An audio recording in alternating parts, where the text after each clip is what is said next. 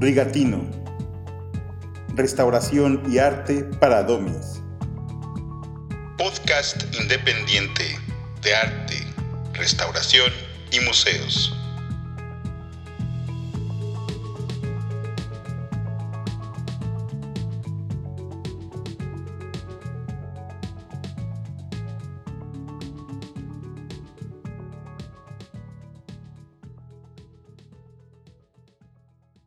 ¿Qué es la museografía? El término museografía hizo su aparición en el siglo XVIII con la monumental obra del comerciante hamburgués Caspar Friedrich Nickel, intitulada Museografía u orientación para la adecuada presentación y conveniente ordenación de los museos o cámaras de curiosidades. El libro, de 468 páginas, publicado en la ciudad de Leipzig, Alemania, en 1727 y considerado uno de los primeros tratados museográficos de la historia, tenía como fin ofrecer algunos consejos sobre cómo inventariar y mostrar una colección.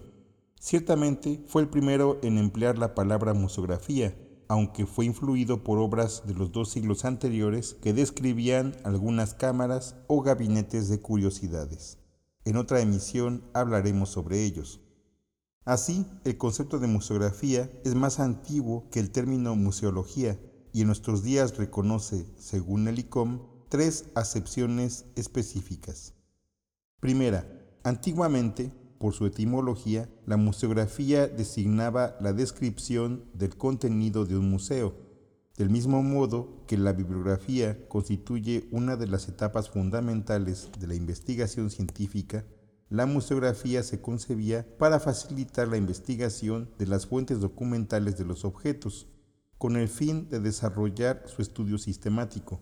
Esta acepción, que perduró a lo largo del siglo XIX, persiste aún en ciertas lenguas, sobre todo en la rusa.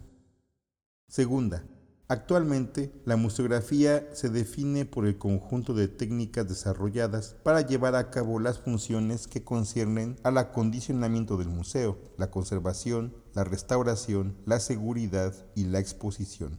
La palabra misma ha sido utilizada desde hace mucho tiempo junto con el término museología para designar las actividades intelectuales o prácticas pertenecientes al museo.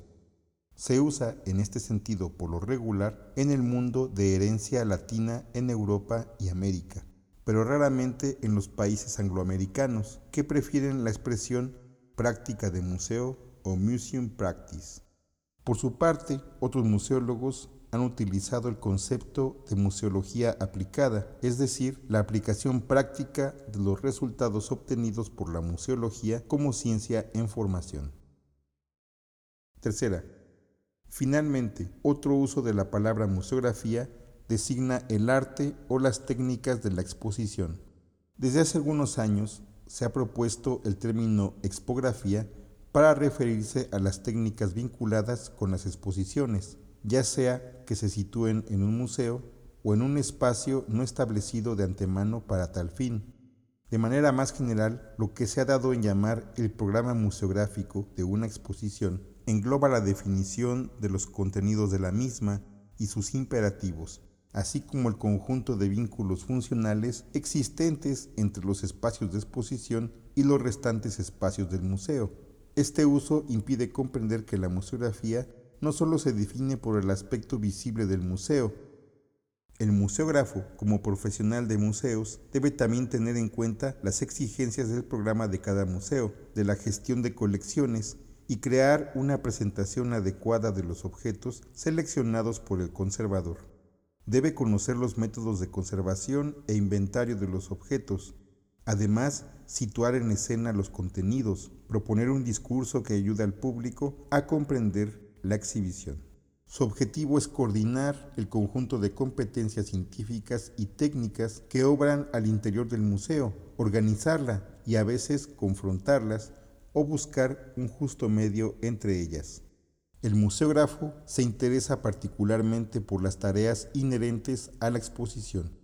La museografía parte del marco de la escenografía, entendida como el conjunto de técnicas de acondicionamiento del espacio, del mismo modo que la escenografía parte del marco de la arquitectura de interiores. Hay mucho de escenografía y de arquitectura en la museografía, lo que acerca al museo a otros métodos de visualización y a otros elementos vinculados a su relación con el público. La aprehensión intelectual y la preservación del patrimonio entran igualmente en juego, convirtiendo al museógrafo o al expógrafo en intermediarios entre el conservador, el arquitecto y los públicos. Su lugar, no obstante, es variable según el establecimiento disponga o no de un conservador para producir el proyecto. En ese caso, el museógrafo a veces fungirá también como un conservador con información del blog independiente taxidermidades.com y del libro Conceptos claves de museología, editado y difundido por el ICOM bajo la dirección de André de Valle y François Megues.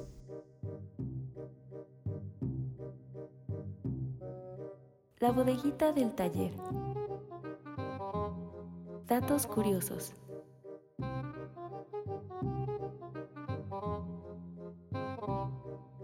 ¿Sabías que el arte puede matarte? Sí, seguro si se te cae una escultura como la piedad de Miguel Ángel, puedes morir aplastado. Pero me refiero a otro tipo de causa, como lo es el envenenamiento.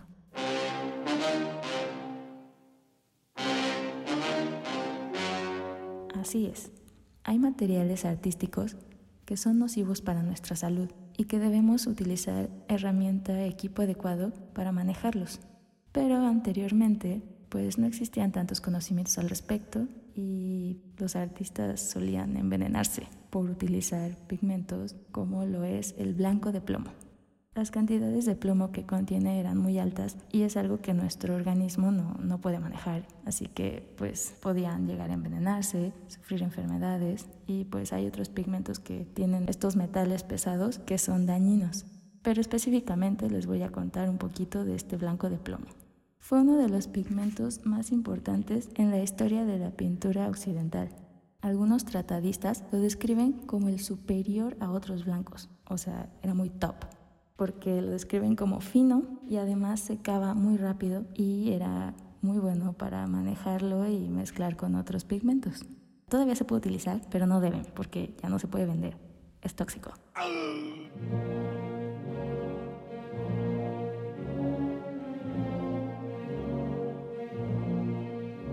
Pero bueno, se utiliza directo o integrado con otros pigmentos.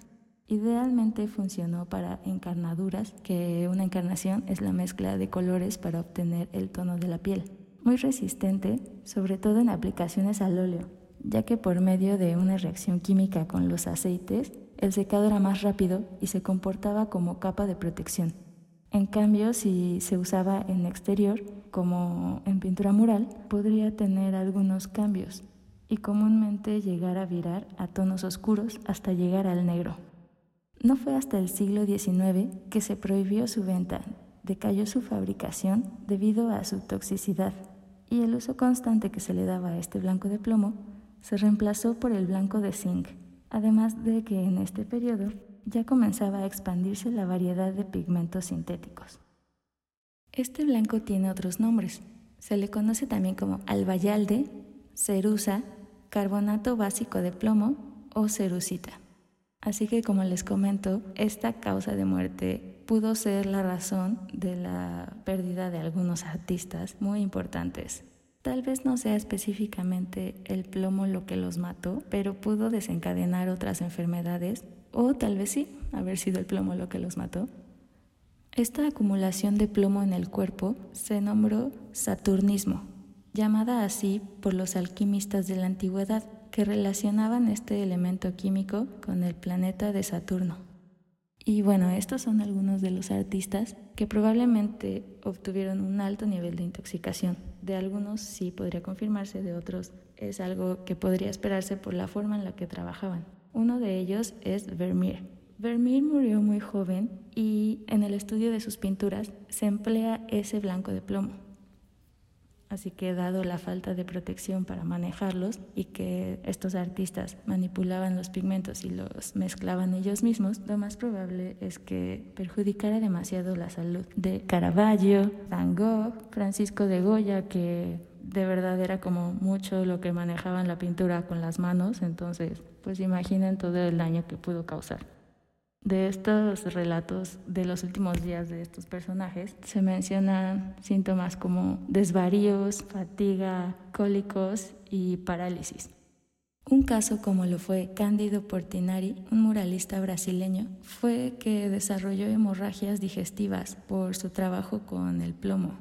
Y cuando acudió al hospital, lo que le recomendaron fue evitar usar las pinturas que tuvieran plomo, o sea, que cambiara su gama de pinturas porque específicamente tenía saturnismo. Sin embargo, Portinari decidió no hacer mucho caso a estas indicaciones y tras ocho años falleció por un sangrado estomacal severo. Así que hay que considerar tener cuidado y siempre leer y saber qué tipo de materiales se emplean y protegernos adecuadamente.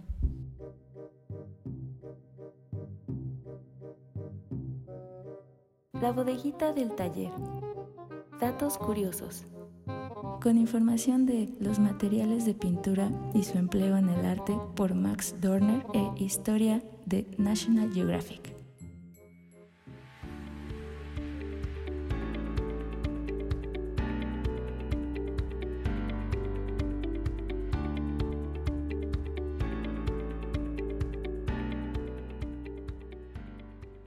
Era la primavera de 1969 y en el apartamento del último piso del Caesars Palace en Las Vegas, Elizabeth Taylor estaba presa del pánico. Había desaparecido su joya más querida, una perla natural en forma de gota de una pulgada de largo por la que su esposo, Richard Burton, había pagado una fortuna recientemente. La perla en cuestión, conocida como la peregrina, una de las más famosas de la historia, apreciada por su tamaño, forma perfecta e impresionante procedencia. Antes de que Taylor la poseyera, la peregrina había pertenecido a alguna de las dinastías más poderosas de la historia europea y había aparecido en retratos de artistas como Rubens y Velázquez. Taylor estaba sobre sus manos y rodillas, recorriendo cada centímetro de la alfombra peluda de la suite pero todo era en vano. Entonces notó que uno de sus perros pequineses masticaba algo. Abrí casualmente la boca del cachorro, relató, y dentro de su boca estaba la perla más perfecta del mundo. La historia de la peregrina abre una puerta al importante papel que ha jugado las perlas en la cultura humana como significante de belleza, poder y riqueza. Pero el significado cultural de las perlas se remonta en la historia. Se cree que la evidencia más temprana de la caza de perlas proviene del año 5000 a.C. en varios sitios de las costas del Océano Índico. Llegaron a simbolizar a Afrodita, la diosa griega del amor, que se creía que había nacido del mar.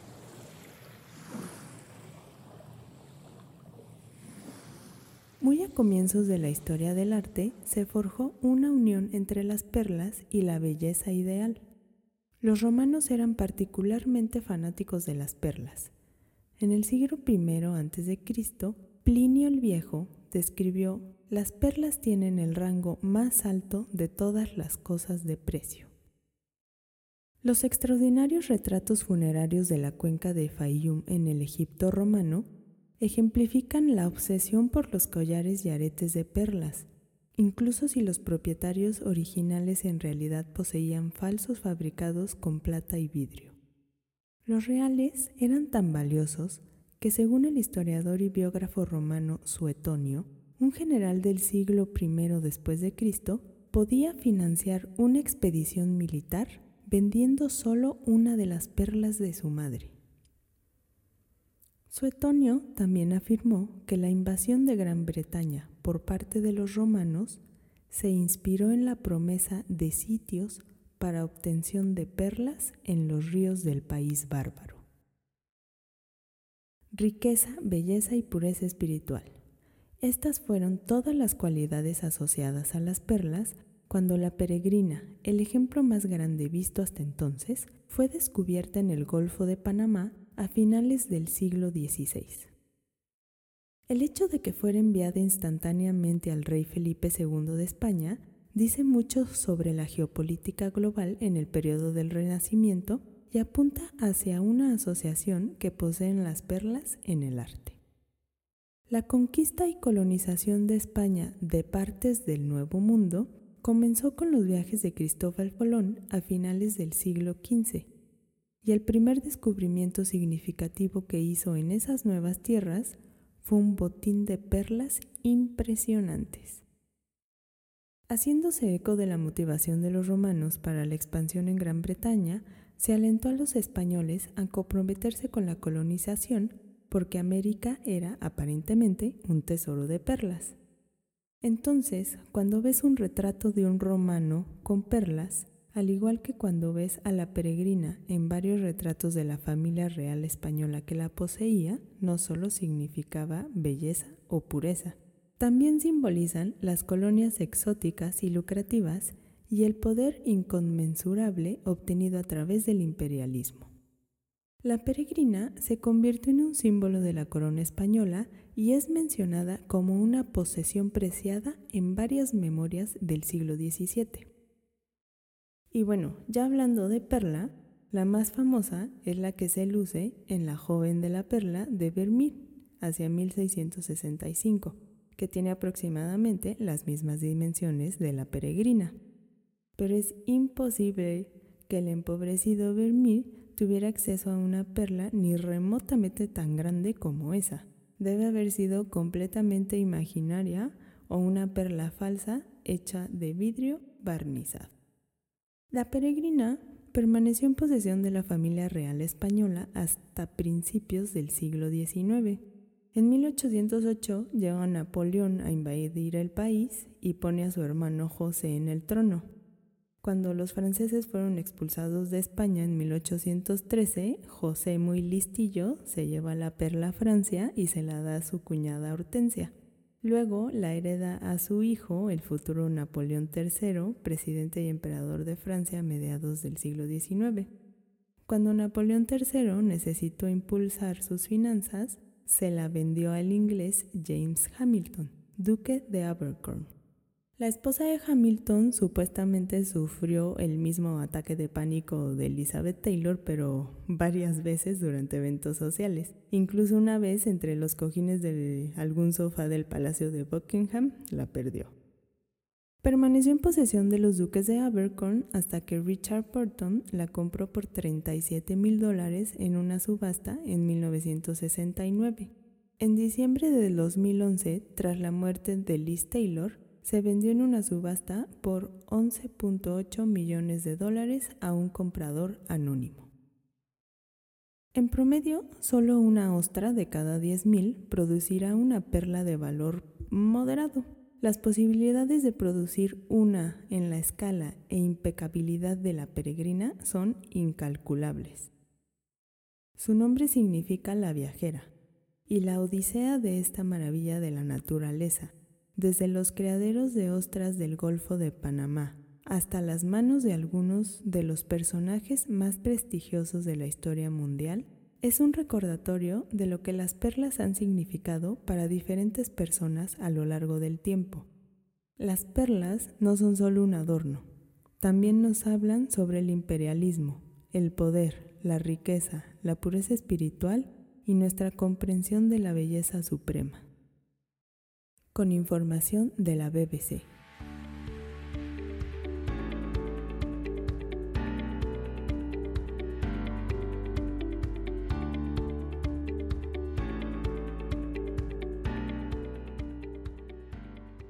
Hablemos un poco sobre los pigmentos. ¿Qué son?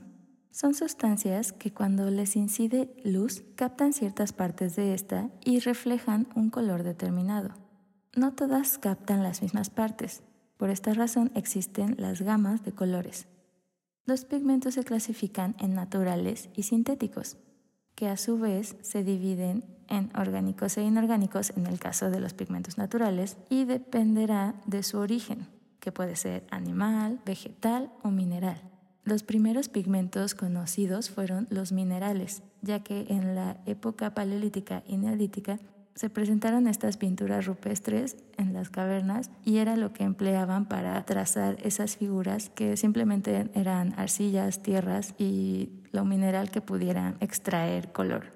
Después fue un poco de las plantas y así se fueron dando estos descubrimientos de formas de extraer pigmentos. Ya para la etapa de los pigmentos sintéticos fue hasta la revolución industrial y científica donde se generó esta expansión de búsqueda de nuevos pigmentos que fueran más baratos, ya que extraerlos naturalmente requiere otro costo y no siempre es fácil conseguirlos. Entonces, al elaborar estos pigmentos sintéticos, hay una gama mayor y más accesible para todos. Y para que este pigmento pueda fijarse sobre un soporte, ya sea papel, textil, madera u otro material, debe aglutinarse, debe hacerse una mezcla con un aglutinante pictórico, ya sea orgánico o inorgánico, dependiendo la técnica que se vaya a aplicar. Con información del libro Materiales y Técnicas del Arte, segunda edición española. Rigatino somos Fátima Bautista López. Isabel Dupont Piñuela. José María Cabrera.